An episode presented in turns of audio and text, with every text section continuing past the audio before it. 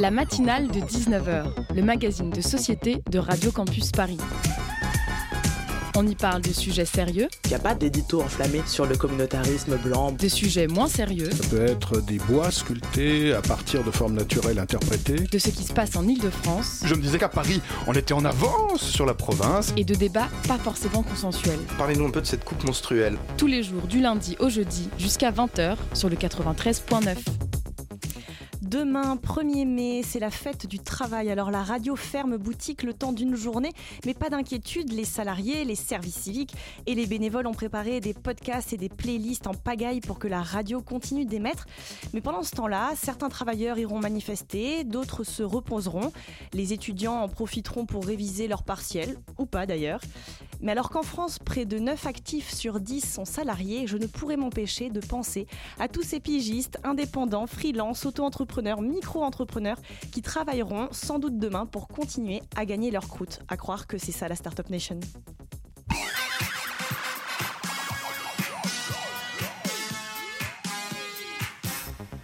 Bienvenue à toutes et à tous dans la matinale de 19h. Ce soir, on s'intéresse au contrat de service civique, un dispositif créé en 2010 et qui fêtera ses 10 ans l'année prochaine. L'occasion de faire le bilan de cette démarche entre soutien à l'insertion et précarisation des jeunes professionnels.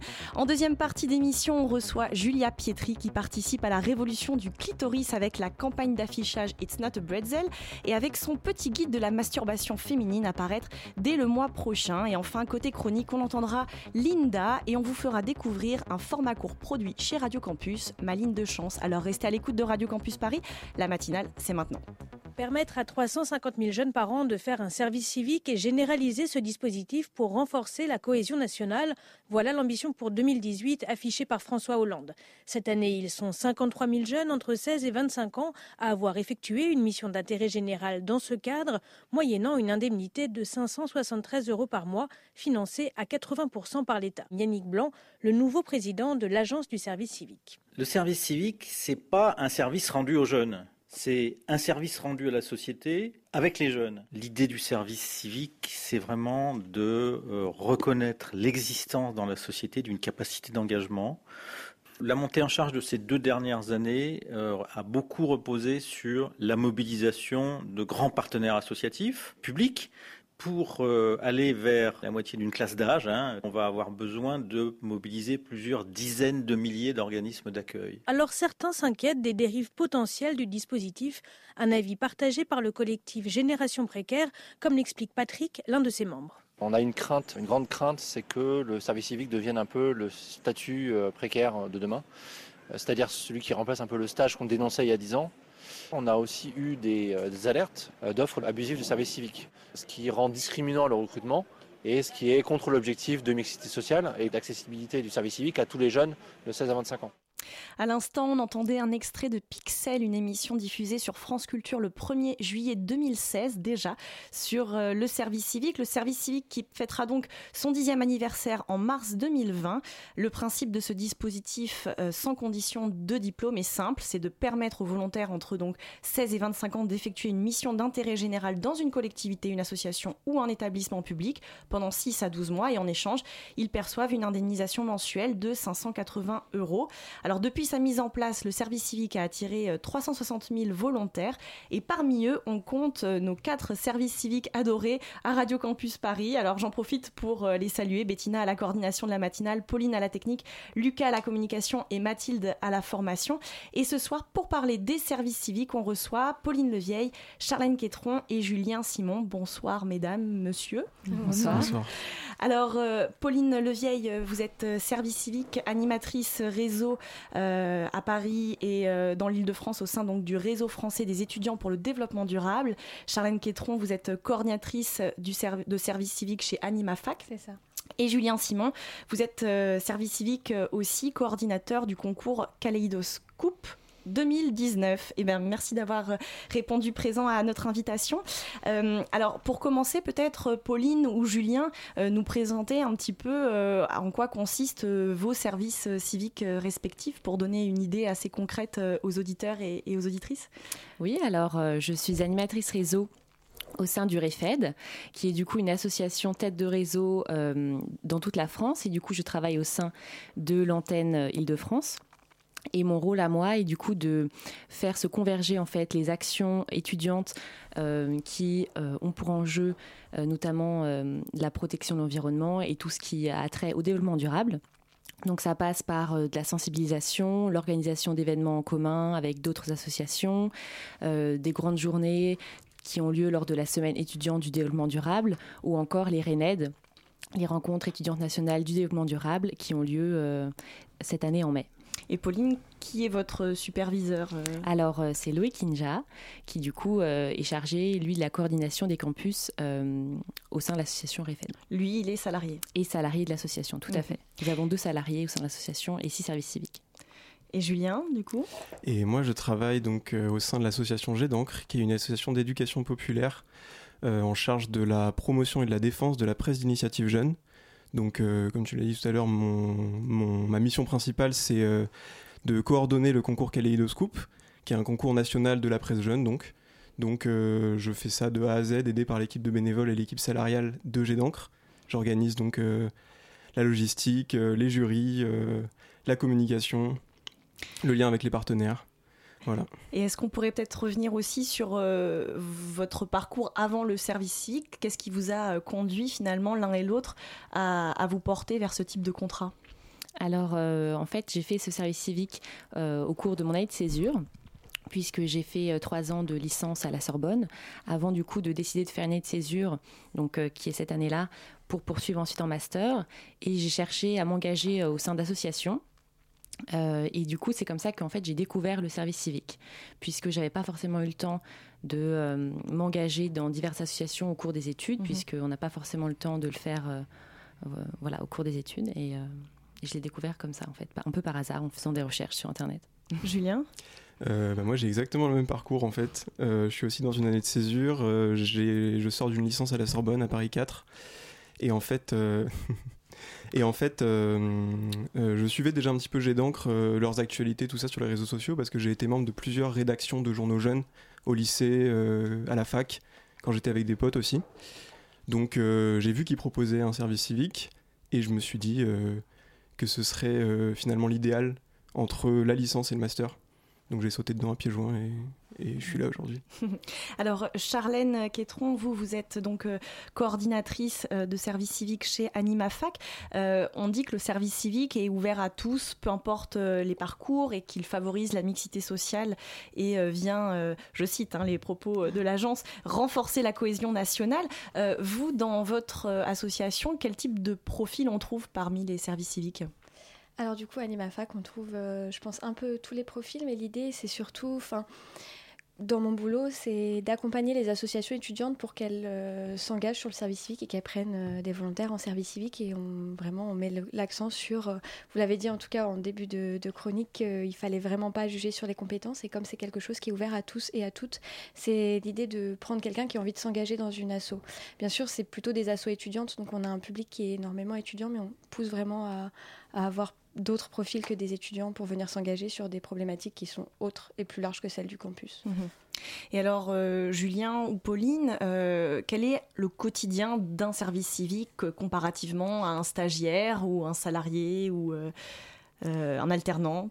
Alors, comparativement à un stagiaire ou un salarié, je ne sais pas. Mais mon quotidien, c'est donc je travaille 25 heures par semaine. Euh, c'est réparti euh, de manière assez inégale euh, au fur et à mesure de l'année. C'est-à-dire que vu qu'en ce moment j'ai une grosse période de rush où je dois travailler beaucoup et où je dois organiser beaucoup de choses. Parce que le concours approche C'est ça, exactement. On organise les jurys vendredi et il dure trois jours.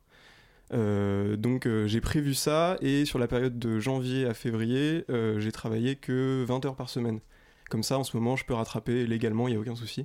Donc je fais à peu près 30 heures. Donc euh, je choisis mes horaires euh, moi-même, en accord bien sûr avec ma tutrice, euh, la déléguée générale de l'assaut. je sais pas, je fais à peu près 10h, 17h ou parfois midi, 19h, des choses comme ça. Donc je viens, je travaille, je fais ce que j'ai à faire, j'envoie des mails, je passe des appels. Des fois, je dois aller me, me, rendre sur des événements organisés par des partenaires, comme d'autres concours académiques organisés par le CLIMI, donc je me déplace. Je vais à Amiens, je vais à Clermont, tout ça. Tout seul, on vous donne la responsabilité. Oui, absolument. Bah, je représente l'association, donc c'est des responsabilités, mais c'est pas mal. Je vais aussi à d'autres événements de l'association, on en organise à Rennes, à Marseille, tout ça, donc c'est variable. Mhm. Oui, alors c'est un peu semblable. Je fais à peu près aussi 25 heures semaine. Et euh, on répartit en fait les horaires euh, en début d'année euh, avec notre tuteur, donc en fonction de nos emplois du temps, sachant que certains ont des études à côté ou d'autres activités, salariés ou non.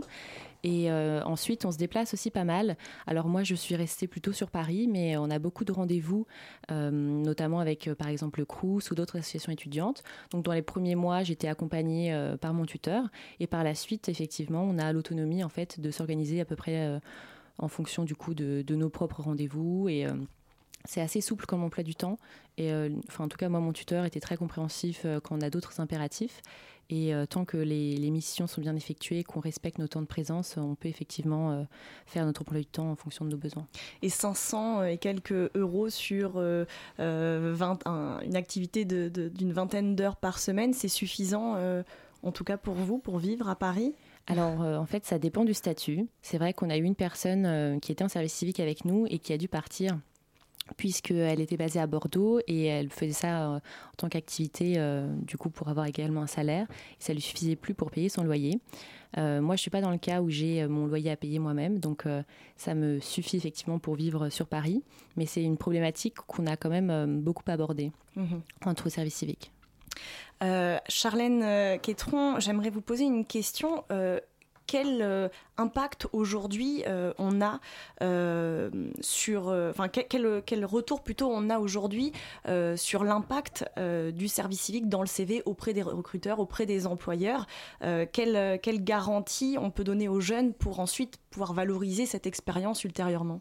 C'est une super question parce que c'est une question qui revient souvent euh, de la part des volontaires en service civique qui disent bah voilà j'ai effectué 6 mois, 8 mois, 9 mois, un an de mission et je ne sais pas comment en parler dans mon CV et j'ai l'impression qu'en face les recruteurs connaissent pas trop euh, ce que c'est un service civique. Donc c'est de plus en plus connu, ça c'est vrai mais c'est encore pas hyper bien euh, en tout cas valorisé. Je sais que l'agence du service civique fait un travail auprès des entreprises pour que ce soit en tout cas reconnu dans le monde de l'entreprise.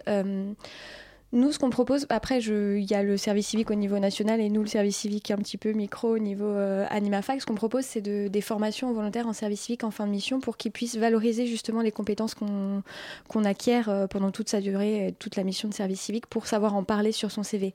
Donc, même si le recruteur en face ne connaît pas le service civique, bah, comment on lui, on, lui, on lui en parle? Comment on dit, bah, en fait, ouais, je me suis engagée pendant, pendant 6 mois, 24 heures, 25 heures par semaine et c'est pas anodin. Et avec ces 24 heures, 25 heures par semaine, j'ai acquis des compétences on m'a donné de l'autonomie, j'ai euh, co-organisé un concours. Enfin, il y a des choses et des missions qui sont très belles et qui méritent en tout cas d'être placées sur le haut du CV. Mhm. Alors dans un instant, on continue de parler des contrats de service civique, mais euh, tout de suite une courte pause musicale avec Wanna Come Down de EBBO Sound Machine.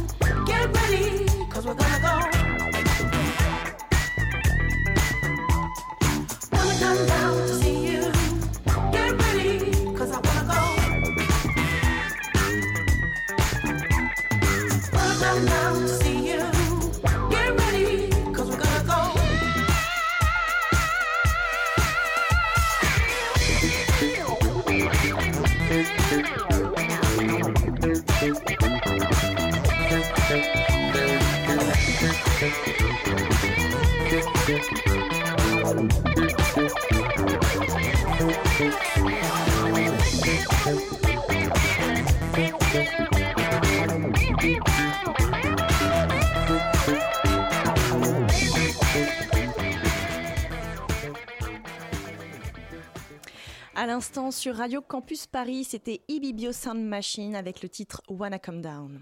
La matinale de 19h sur Radio Campus Paris.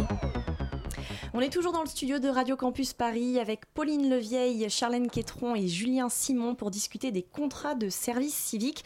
Et alors j'avais une question euh, destinée prioritairement à Charlène Quétron. Euh, L'objectif affiché des services civiques, c'est de faire émerger une génération d'engagés. Euh, mais alors pourquoi passer par du volontariat rémunéré Est-ce qu'on ne pourrait pas euh, euh, envisager euh, des dispositifs qui permettent aux jeunes de s'engager, mais bénévolement, volontairement, de façon désintéressée en fait?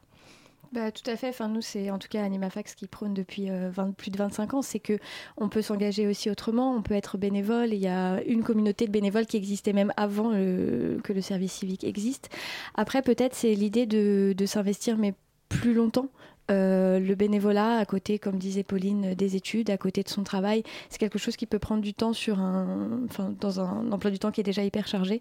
Et là, c'est vraiment quelque chose qui serait, euh, comment dire, plus, euh, plus concentré ou en tout cas plus long sur l'engagement. Après, sur l'indemnité, je ne sais pas comment ça a été pensé, puisque c'est pas du bénévolat et c'est peut-être plutôt de dire que bah comme les personnes s'engagent, ou en tout cas les jeunes s'engagent, on les remercie un petit peu euh, par cette indemnité euh, qui est de 580 euros par mois. Mhm. Julien euh, Moi, je pense au contraire que, enfin au contraire, je pense que c'est une, une, bonne chose dans le sens où le service civique, ça peut être une belle porte d'entrée dans le monde de l'engagement associatif. Tout à fait. C'est-à-dire des jeunes qui connaissaient pas cet univers.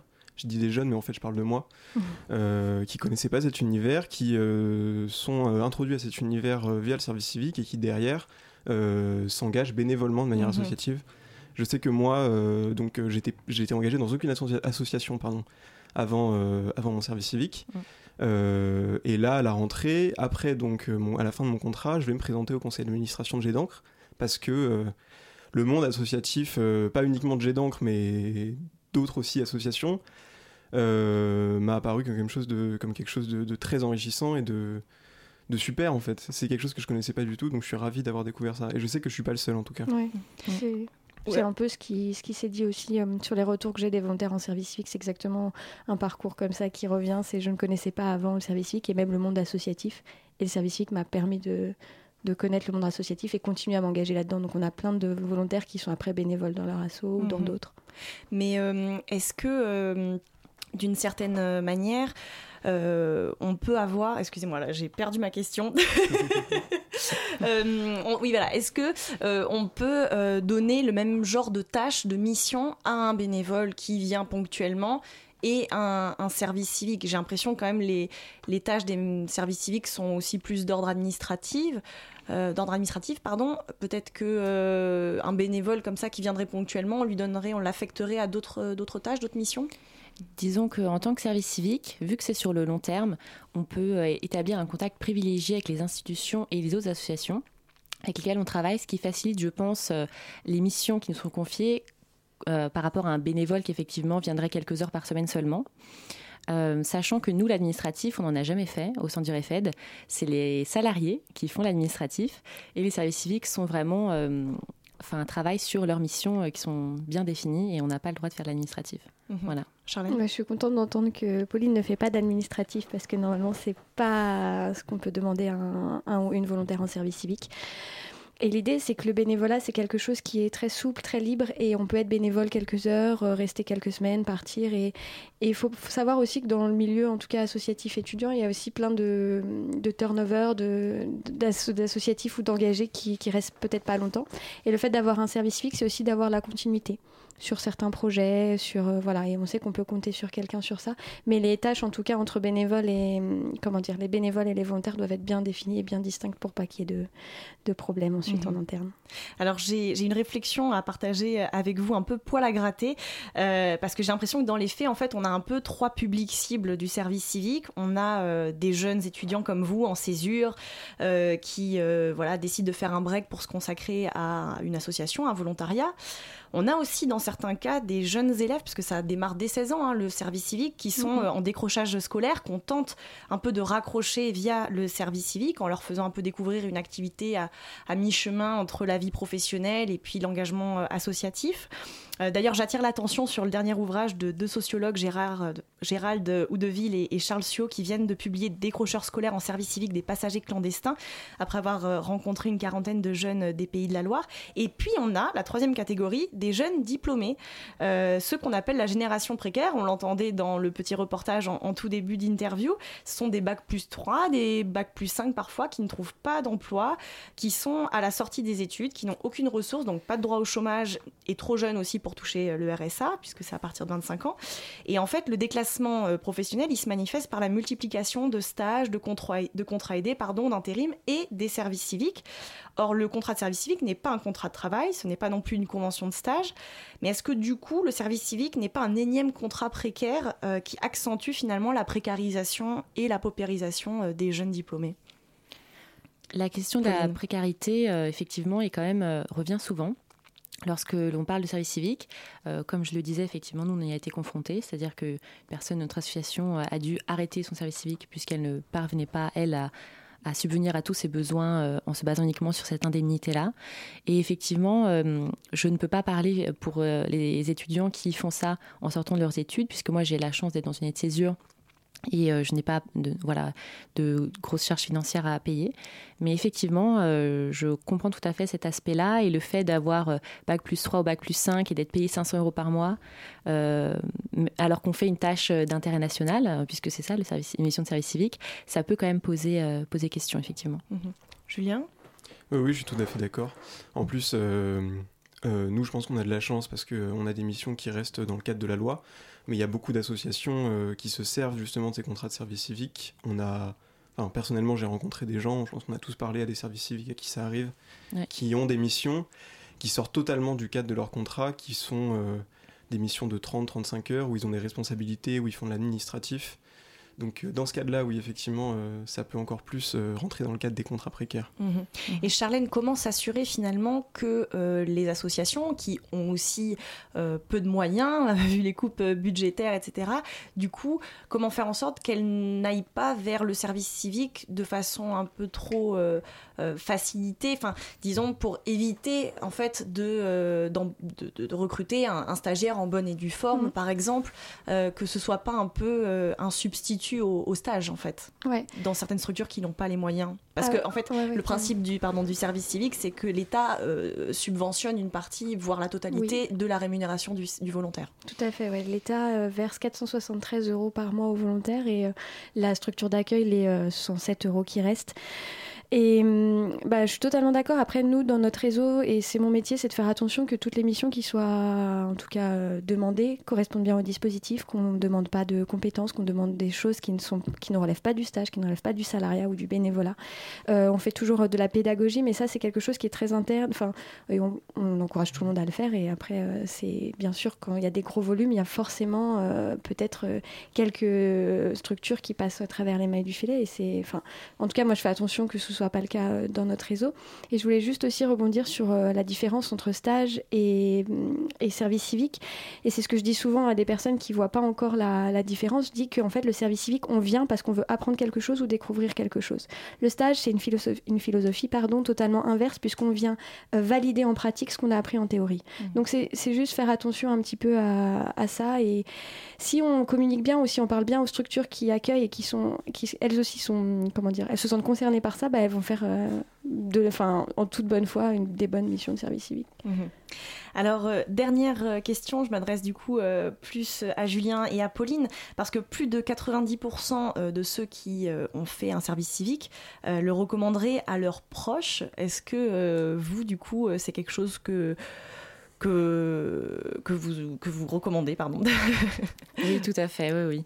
J'ai vraiment une très belle expérience. Je pense que c'est aussi grâce à la structure qui est chaperonnée par Animafac notamment. Donc euh, je recommande à tout le monde effectivement de faire une, une mission de service civique euh, au sein du REFED. Ça m'a beaucoup apporté euh, tant sur le plan personnel que, enfin, que sur le plan professionnel, on peut dire également puisque j'ai quand même développé des compétences que je n'avais pas auparavant. Euh, par exemple, organiser des événements, animer des conférences, des choses mmh. comme ça. Et votre service civique était directement lié à, à votre champ d'études ou pas, pas du, tout, tout Pas du tout. Euh, rien à voir. J'étais en licence de langue étrangère appliquée. Donc, Julien Alors Moi, j'ai rien à ajouter par rapport à ce que tu as dit, parce que je suis tout à fait d'accord, mais euh, je pense que je recommanderais euh, de faire un service civique, mais de bien s'enseigner avant parce que euh, l'expérience qu'on va avoir, je pense, euh, dépend énormément de la structure dans laquelle on est, dépend énormément du contexte aussi dans lequel on effectue son engagement. C'est-à-dire que moi, j'ai une amie qui est d'ailleurs présidente de l'association euh, dans laquelle je suis engagé, qui a fait il y a deux ans exactement le même service civique que moi, mais qui était en train de faire sa troisième année de licence en même temps. Et il y a eu un petit problème parce que, alors que le service civique, on nous vend ça beaucoup comme euh, un engagement qu'on peut pratiquer euh, en même temps que des études parce qu'on peut choisir nos horaires, etc. Elle a eu euh, une réponse très peu satisfaisante de l'administration en face qui désapprouvait son choix, euh, qui disait que c'était pas une bonne idée, euh, qui euh, refusait d'aménager ses horaires. L'administration de la fac, scolaire. oui, de la fac, pardon, mmh. j'ai pas précisé, mmh. qui refusait d'aménager ses horaires. elle a eu sa licence sur le fil, mais à côté de ça, avec les heures de l'engagement, les heures de cours, les heures de transport cumulées, elle avait des semaines d'une cinquantaine d'heures. elle dormait très peu, elle était très stressée. elle a fait, elle a fait un malaise une fois. Euh, donc, euh, donc voilà, je pense qu'il faut vraiment se renseigner, il faut se préparer quand même euh, à ce que ça va être. C'est-à-dire vraiment, si on veut faire des études à côté, s'assurer en amont que l'administration euh, universitaire peut suivre, mmh. qu'on peut aménager ses horaires, qu'on est assez organisé pour le faire. Moi, je sais que j'aurais jamais pu faire ça parce que je suis pas assez mmh. carré pour organiser, pour aménager mes horaires. mais du coup, voilà. je recommande, mais il faut se préparer, il faut se renseigner.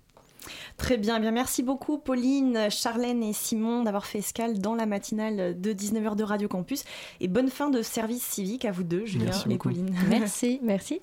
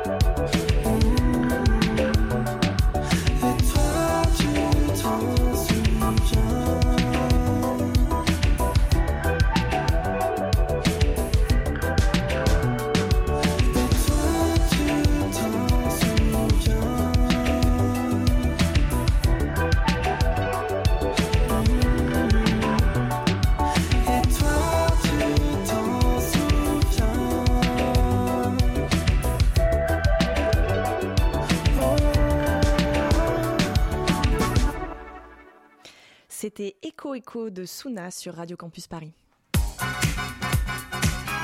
La matinale de 19h, du lundi au jeudi jusqu'à 20h sur Radio Campus Paris. Et tout de suite, c'est l'heure de la chronique de Linda dans la matinale. Salut Linda. Bonsoir Inès. Comment ça va en cette période pré-estivale? Bien, ça, ça sent les vacances, la mer, le soleil, tout ça quoi. C'est vrai qu'il fait de plus en plus beau. Ah, ces longues journées radieuses, le tout Paris écumant les terrasses, multipliant les bains de soleil dans les parcs. Aucun doute, l'été se rapproche à grands pas. Ce qui veut dire que les couleurs du printemps laisseront bientôt place à la canicule, faut bien le dire. Ah bah oui. Mais on peut d'ores et déjà transpirer à grosses gouttes, figure-toi Inès. Ah bon? Mais pourquoi tu dis ça Linda? Bah on est un peu crispé quand même, non? Vous ne trouvez pas? Ce, vous, ne ressentez pas ce parfum si particulier que j'arrive à percevoir à la veille du mois de mai? Ne me dites pas que vous ne reconnaissez pas cette émanation populaire dans l'atmosphère, la senteur d'une gronde révolutionnaire. Oui? Non? Le 1er mai le 1er mai. Eh bien demain, nous serons le 1er mai, journal de la fête du travail dans de nombreux pays. Très fortement connoté en France, certains s'inquiètent d'une éventuelle convergence des luttes rassemblant les Gilets jaunes, les Black Blocs et bien sûr l'ensemble des syndicats. Alors samedi dernier, samedi 27 avril, les Gilets jaunes se sont mêlés aux Gilets rouges et ont manifesté ensemble dans les rues de Paris. Alors la question qu'on pose à tout bout de champ est de savoir s'il y a effectivement récupération du mouvement dit à bout de souffle des Gilets jaunes par l'extrême gauche de Jean-Luc Mélenchon et d'Olivier Besancenot. D'autres se demandent quel rôle les Black Blocs peuvent bien tenir dans cette convergence des luttes, estimant que cette mouvance, que l'on reconnaît à ses actions souvent violentes, ne serait motivée que par la volonté d'instaurer le désordre. Mais comment ignorer que ces activistes libertaires, voire anarchistes, qui depuis leur existence en 1980 inscrivent leur lutte dans une remise en question de l'ordre établi et font actuellement résonance à une exaspération populaire indéniable? Et puis d'abord, qui sont-ils au juste? Il serait dangereux de les réduire à des casseurs venus simplement profiter d'une manifestation pour détruire et piller. Les Black Blocs sont au moins aussi hétéroclites que le mouvement des Gilets jaunes. Ce sont des masses compactes, brumeuses, dont il est peu aisé de dresser un profil sociologique, hein, contrairement à ce que l'on pense. Parmi eux, beaucoup sont en effet des enfants de la bourgeoisie ou ont une activité professionnelle prestigieuse, d'après la collaboration entre le Figaro et Marc Crapez, politologue. Difficile également d'en faire le portrait psychologique, parce qu'au-delà d'un noyau dur de militants d'ultra-gauche, il y a des anarchistes, des révolutionnaires dont l'idéologie prône l'insurrection contre un système capitaliste. L'année dernière, on a pu voir d'ailleurs les drapeaux avec le marteau et la faucille, tu te souviens? Symbole profondément communiste. Mais il y a aussi dans ce mouvement, rappelons-le, sans chef ni hiérarchie, les mécontents, les brandisseurs d'un certain ras-le-bol, les déçus du système, les laissés pour compte qui entendent exprimer par la violence l'urgence de leur situation. Certains souhaiteraient un nouveau mai 68, faire table rase de tout et tout reprendre à zéro. D'autres, d'ailleurs parmi les doléances des Gilets jaunes, nombre d'entre eux portent sur l'état actuel de la démocratie, le fonctionnement des institutions et leur légitimité. Alors mes amis, si l'on me permet la réappropriation de cette notion trop souvent confisquée par les politiques, peut-être sommes-nous à l'aube d'un véritable changement, qui tienne bien plus qu'à un simple jeu de chaises musicales confiné dans un entre-soi bien connu. Celui du déclin inéluctable d'un système aliénant qu'on aura déployé, étiré, distendu à souhait, profitant toujours eux-mêmes et négligeant tous les autres. L'avènement d'une société où l'homme, déchu au milieu d'autant de considérations matérielles, économiques, financières, reprendrait enfin la place qui est la sienne. C'était la chronique de Linda venue nous éclairer sur les crispations de ce 1er mai. Merci à toi Linda. Merci. La matinale de 19h. pour beaucoup de personnes, euh, le clitoris, c'est simplement une petite perle. Et alors qu'en fait, moi, je le considérais plus comme un poulpe, parce qu'il y a effectivement le petit gland du clitoris qui est à l'extérieur, euh, qui est cette fameuse perle que tout le monde se représente très bien. Mais après, ben, il y a des racines, des bulbes qui vont vraiment comme entourer le vagin. Le clitoris, dans sa forme complète, a été découverte en 1559. Donc c'est incroyable. Et puis après, ben, on s'est rendu compte que, enfin, les chercheurs se sont rendus compte que ben, ça n'avait rien à voir avec la fécondation et du coup, hop, c'est passé complètement aux oubliettes. Et vous savez qui a réussi à euh, sortir de cet obscurantisme le clitoris, c'est Freud. Il en a parlé, mais de façon très péjorative. Il disait que les femmes qui avaient du plaisir avec leur clitoris, c'était des femmes qui étaient euh, pas du tout matures et qu'en réalité, pour avoir une sexualité mature, il fallait avoir un plaisir qui est vaginal. On était dans une société extrêmement phallocentrée où donc tout passait par le phallus. Parler du clitoris, à l'heure actuelle, je pense que c'est presque un combat féministe. C'est euh, pouvoir dire, ben, tiens, en tant que femme, on a juste envie de, vivre les différents euh, plaisirs, point. Il faut le revendiquer. À l'instant, c'était un extrait du reportage Le clitoris pour les nuls diffusé dans l'émission Clic Dimanche présentée par Mouloud Achour sur Canal+. Euh, on entendait notamment euh, les réactions euh, suite vous affiche, pardon, euh, It's not a bretzel, it's not a ghost, it's not an alien, it's not a legend, it's not an emoji, euh, placardé dans les rues à l'occasion du 8 mai, Journée internationale des droits des femmes. Euh, et cette campagne d'affichage, on la doit notamment à Julia Pietri, qui gère le compte Instagram Gang du Clito et qui s'apprête à publier le petit guide de la masturbation féminine pour briser un tabou. bonsoir Julia Pietri. Bonsoir à tous. Euh, et merci d'être avec nous euh, au studio, dans le studio de Radio Campus ce soir. Alors, euh, le 7 mai dernier, à la veille de la journée internationale Alors, des c'est en mars. Pardon, 7 mars, exact. C'est pas grave, mais juste, ouais. Le 7 mars dernier, à la veille de la. C'est à cause du 1er mai, je pense. C'est ça, on confond tout. Le 7 mars, le 7 Pour mars bien situer, voilà, dernier, à la veille de la journée donc, euh, internationale des droits des femmes, vous avez co-signé une tribune dans le monde pour lutter contre l'analphabétisme sexuel des femmes et des hommes aussi. Euh, mais avant de démarrer, du coup, j'aimerais savoir en fait comment vous, Julia Pietri, vous êtes sortie de cet analphabétisme sexuel, si vous l'avez euh, été. et il y a comme tout le monde, oui, je l'ai été pendant bien longtemps. Et j'en suis sortie bah, par hasard, en fait. Parce qu'aujourd'hui, euh, si, ce qui arrive souvent pour la plupart euh, des hommes et des femmes, euh, on en sort par hasard par une rencontre, que ce soit avec quelqu'un, un magazine, un article, en tout cas une source d'information. Mais elles, sont trop rares, en fait, ces, ces prises de conscience. Moi, j'ai pris conscience de tout ça il y a à peu près trois ans. J'ai aujourd'hui 32 ans, donc je trouvais ça déjà hyper tard à l'époque. Mhm. je me suis pris une grosse gifle mentale en apprenant, par exemple, que voilà la première dissection du clitoris, donc l'anatomie exact du clitoris daté. On redécouvrait le clitoris en 98. Euh, quand on m'a dit que la première échographie du clitoris datait de 2008, là aussi, j'ai eu un choc. J'ai mis un peu de temps à m'en remettre. Et du coup, euh, ça a changé plein de choses dans ma vie, ça a changé plein de choses dans la vision que j'avais euh, de la sexualité. Et, et, je me suis rendu compte qu'il fallait justement aller au-delà euh, du, cercle féministe, il fallait communiquer, il fallait démocratiser tout ça, parce que si ça avait changé des choses dans ma vie, ça allait changer des choses dans plein de, vies de femmes et d'hommes. Et du coup, voilà, c'est pour ça que euh, j'ai pris ce combat, en tout cas, euh, à bras le corps, parce que pour moi, c'est hyper important mhm. de porter cette révolution qu'on appelle aujourd'hui la révolution du clitoris. Mhm. Donc il y a trois ans euh, seulement. Donc euh, c'est pas grave si on, découvre tout ça nous aujourd'hui.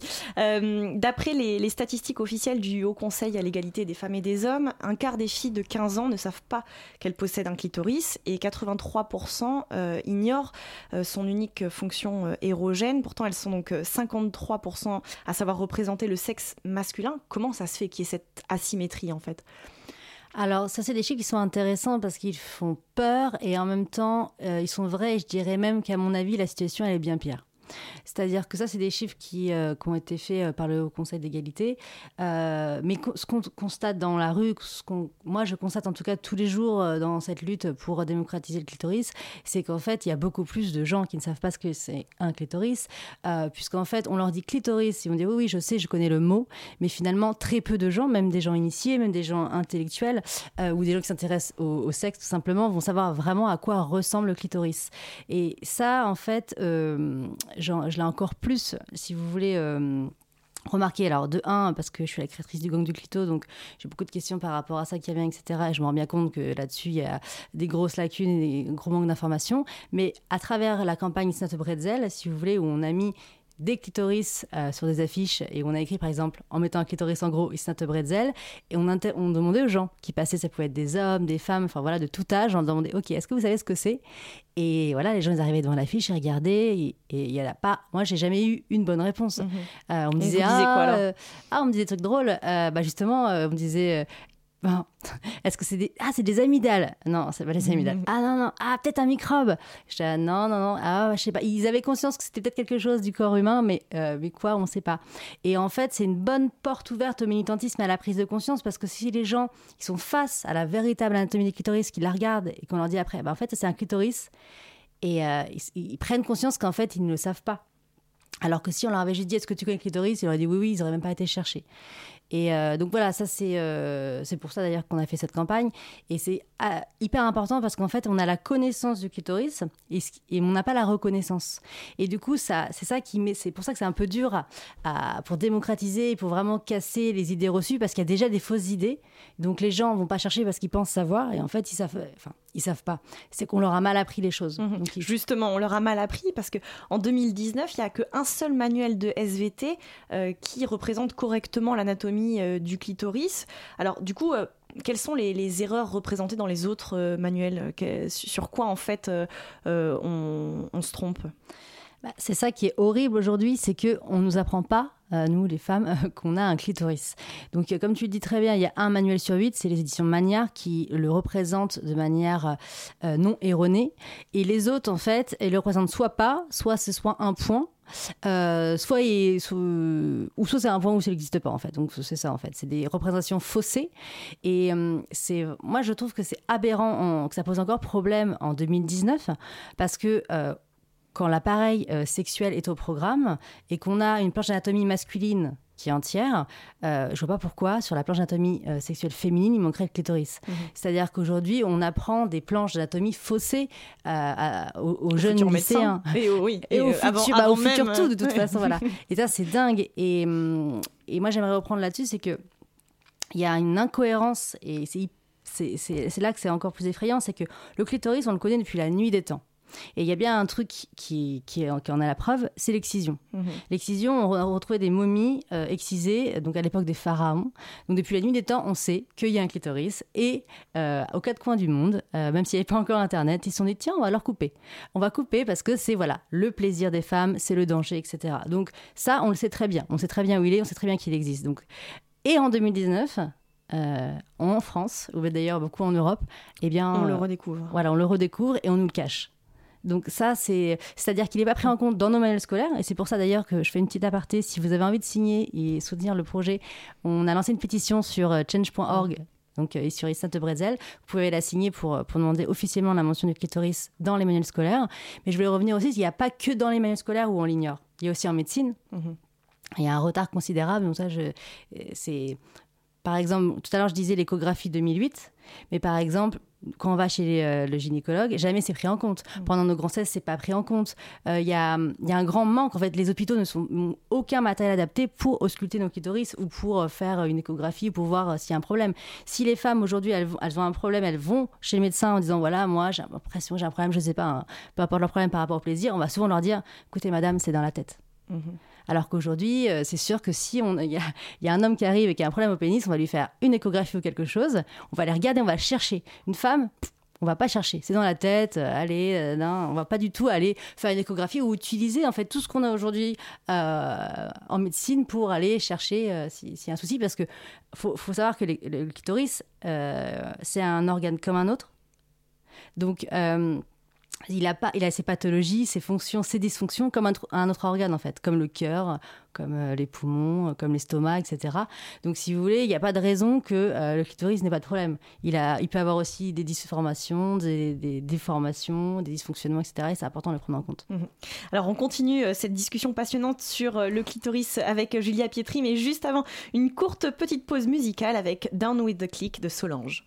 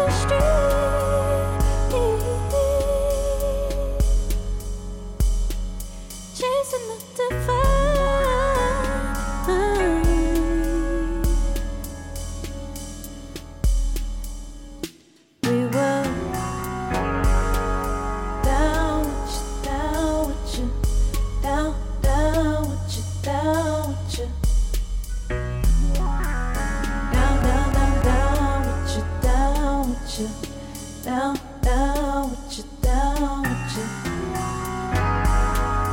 Down with you, down with you. Down, down with you. À l'instant sur Radio Campus Paris, c'était Down with a Click et c'est signé Solange. La matinale de 19h sur Radio Campus Paris. On est toujours en studio avec Julia Pietri qui a contribué notamment à lancer la campagne d'affichage pardon, It's Not a Bretzel et qui s'apprête à publier le petit guide de la masturbation féminine. Alors du coup on en revient au clito. Euh, Au-delà euh, de la représentation euh, scientifique de l'anatomie qui est donc erronée, on, vient de le dire, il y a une méconnaissance donc du, fonctionnement de, l'organe du clitoris. En définitive, vous le dites, l'organe vaginal est un mythe parce qu'en fait 100% des, des femmes sont clitoridiennes. Alors, toutes ces fake news, finalement, à qui ça, à qui ça profite? Qui a intérêt à faire perdurer euh, ces, ces mythes? Alors moi, je suis pas du tout euh, dans des théories de, con- de conspiration. Euh, je pense qu'aujourd'hui, il faut arrêter justement de, de mettre, se mettre les uns contre les autres. Euh, c'est plein de choses en fait euh, qui fait qu'aujourd'hui on en est là. Euh, je pense que le clitoris a été euh, un vu comme un danger parce qu'il représentait le plaisir féminin depuis des millénaires. Deux aussi, il ne sert à rien euh, à la reproduction. C'est-à-dire que voilà, il est uniquement au plaisir. Donc vu que pendant longtemps les femmes étaient considérées uniquement comme euh, des mères, euh, il n'y avait pas beaucoup, d'intérêt d'y chercher, d'aller chercher loin là-dedans. Mais aujourd'hui, je pense qu'il faut voir plutôt euh, le futur. Et le futur, c'est quoi? C'est que euh, aujourd'hui, on déclare ouverte la révolution du clitoris et que voilà, euh, les femmes avec MeToo ont, libéré la parole et aujourd'hui, on libère le corps. Et ça, c'est hyper important puisque voilà, on a dit maintenant, on fait. Et quand on fait les choses différemment, la société change. Et donc là, pour moi, c'est un tournant. On dit comme ça la révolution du clitoris, ça peut paraître quelque chose voilà, d'assez rigolo, mais en fait, il se passe quelque chose d'énorme en ce moment, puisqu'il y a des femmes qui se. On va dire, il y a les nouvelles générations qui vont apprendre à 15 ans, voilà à quoi ressemble un clitoris. Mais il y a toutes les femmes avec qui moi je suis en contact, etc., pour écrire ce livre, qui ont aujourd'hui 50 ans, 40 ans, etc., et qui se disent Putain, merci, euh, j'ai attendu 39 ans euh, pour apprendre à quoi ressemble un clitoris, j'ai attendu 39 ans pour savoir que l'orgasme vaginal était un mythe. Parce qu'il faut pas oublier que pendant, même moi, pendant, moi j'ai 32 ans, on m'a bassiné la presse féminine, c'était toujours des petits tests. Es-tu euh, es-tu clitoridienne Es-tu- Mhm. es- Es-tu vaginale Et donc en fait, il fallait toujours se positionner. Et euh, moi j'ai j'ai des témoignages, puisque dans mon livre, c'est un livre qui parle de la masturbation féminine et je l'ai fait à partir de témoignages euh, que j'ai que j'ai récoltés sur, via mon compte Instagram. Et j'ai beaucoup de témoignages qui me disent ah mais en fait moi euh, j'ai été consulter des médecins toute ma vie parce que je me suis je cherchais l'orgasme vaginal je, je complexais je, je pensais que j'étais pas normale pas Mhm. une vraie femme parce que j'arrivais pas à se trouver ce plaisir là et les médecins me disaient toujours ah bah écoutez testez ça testez ça etc alors qu'elle était en quête de quelque chose qui n'existait pas. Et ça c'est assez dingue. Et aujourd'hui on se réapproprie euh, notre corps, on, va arrêter de parler à notre place et ça va tout changer. Mhm. Alors justement, la révolution du clitoris, vous êtes nombreuses à la revendiquer. Euh, alors avant de, de terminer cette émission, j'aimerais juste qu'on écoute la bande-annonce d'une web série documentaire diffusée par Flan- France TV slash pardon. Sur Instagram, ça fait des mois que vous partagez avec nous vos complexes, vos craintes, vos blocages. Maintenant, bah, il est temps qu'on se secoue. Hein. On part dans un road trip documentaire aux quatre coins du monde, rencontrer des héroïnes qui défient les normes et se réapproprient leur sexualité. Des actrices, des réalisatrices, des activistes, des citoyennes qui s'engagent. Avec elles, on va organiser des actions et vous allez pouvoir les monter avec nous. La clé de révolution, c'est quoi? C'est un appel à l'engagement sur les réseaux, dans la vie, dans la rue. C'est une prise de conscience du pouvoir des femmes. C'est une série et une communauté active. On va tout documenter, envoyez-nous vos idées, vos questions et partagez. Parlez-en à vos sœurs, à vos potes, à votre mec, à votre mère. Afin que chacune d'entre vous puisse à son tour devenir l'héroïne de sa vie. La clé de révolution, c'est Tipa. À l'instant, c'était un extrait donc euh, de la Clit Révolution, une web série documentaire de Sarah Constantin et Elvire Duvel-Charles, diffusée par France TV Slash. Euh, on voit donc plein d'initiatives euh, éparses apparaître pour lever le tabou justement du clitoris et, du plaisir féminin. Alors vous, Julie Pietri, comment Pardon, j'ai écorché votre prénom. Julia avec un A. Julia Pietra, Pietri. Julia Euh, Pietra. Pietra. On va- on va y arriver. Comment vous voyez euh, l'avenir de, de ce mouvement, de cette euh, révolution du clitoris? Bah, L'avenir, euh, comme je disais, voilà, ça fait que commencer. Moi, vraiment, je vous recommande d'aller voir euh, la, série euh, qu- qu'ont fait Elvire et Sarah, parce que j'ai- j'ai- j'ai- j'en ai, vu pas mal déjà. Et c'est super. Elles arrivent justement à parler de sujets importants. En même temps, c'est drôle. Et en même temps, voilà, ça, ça, ça touche, ça peut toucher tout le monde. Donc, allez-y, foncez. Aujourd'hui, en fait, c'est tout le monde qui doit agir. Informez-vous euh, sur Instagram. Moi, ce que je dis toujours, il y a aujourd'hui euh, une sorte de révolution silencieuse qui se passe sur Instagram. Il y a plus d'infos sur Instagram sur la sexualité féminine que partout ailleurs, euh, que sur Internet ou que dans vos livres de bio. Donc, allez sur Instagram. je trouvais les comptes qui, qui parlent de ça et qui libèrent et émancipent le sexe des femmes parce que voilà, c'est le futur, c'est la liberté.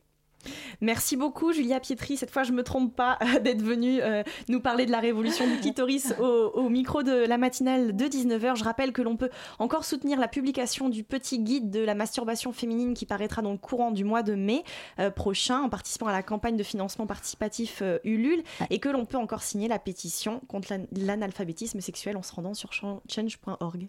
C'est ça? Oui, en fait, alors allez signer la pétition sur change.org et mon livre c'est sur Amazon à partir du 1er juin. Voilà. Merci beaucoup. La matinale de 19h, le magazine de société de Radio Campus Paris.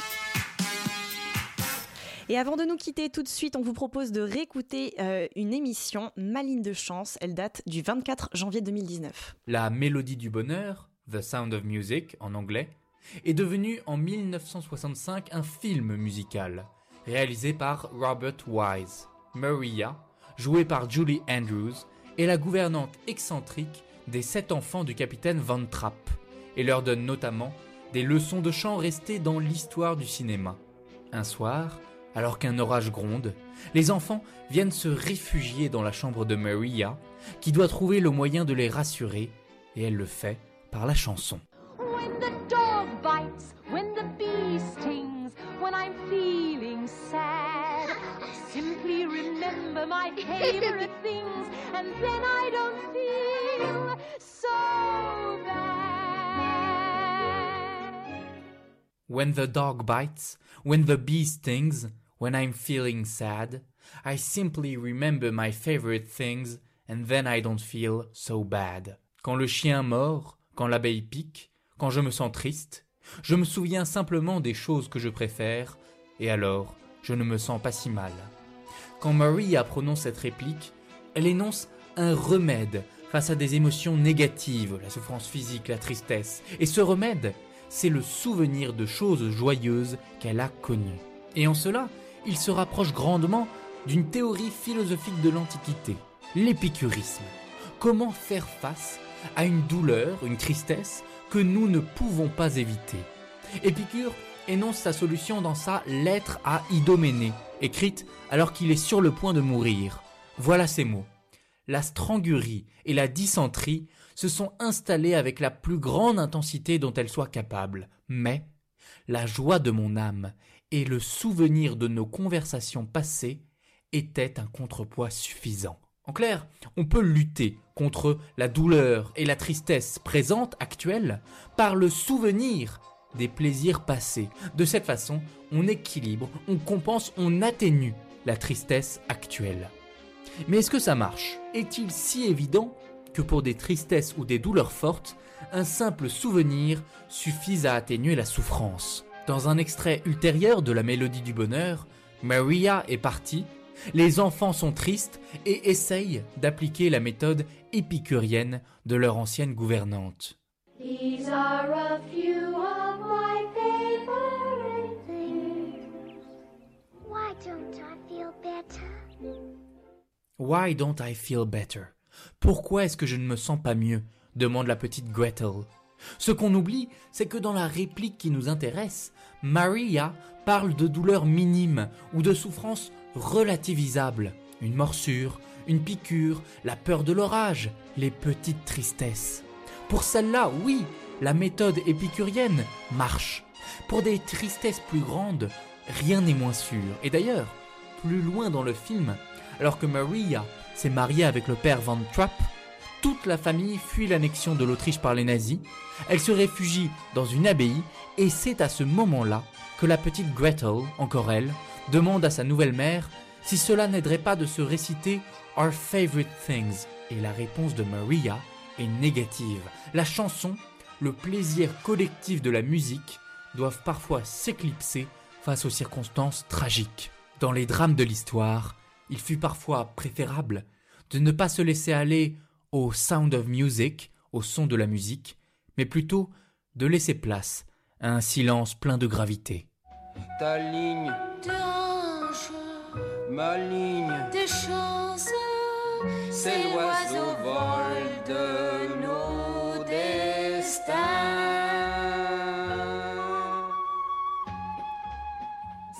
À l'instant, c'était une rediffusion de l'émission Ma ligne de chance du 24 j- euh, janvier 2019.